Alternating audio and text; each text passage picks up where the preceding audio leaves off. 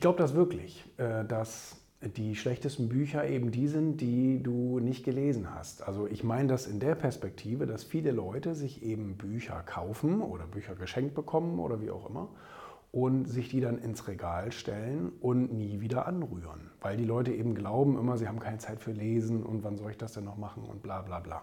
Glaube ich, sind alles blöde Ausreden, weil man hat für alles Mögliche während des Tages Zeit, 24 Stunden insgesamt. Und davon kannst du keine 10 Minuten lesen, das kann ich mir nicht vorstellen.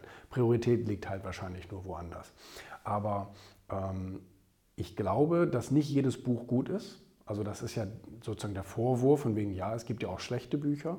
Meine Meinung ist, die schlechten Bücher können aber nur die sein, die du eben nicht gelesen hast, weil du kannst es ja nicht beurteilen, logischerweise. Und ich bin auch der Meinung, dass du in jedem Buch ähm, irgendetwas Wertvolles findest. Vielleicht ist 99 Prozent des Buches Schwachsinn, aber da steht irgendwo ein Satz oder ein Gedanke oder eben auch ein Zitat drin, was dich in eine völlig neue Richtung bringt. So war es bei mir meistens. Also es gibt wenige Bücher, vielleicht eine Handvoll, die mich wirklich so nachhaltig beeindruckt haben, dass ich sie auch immer gerne wieder lese.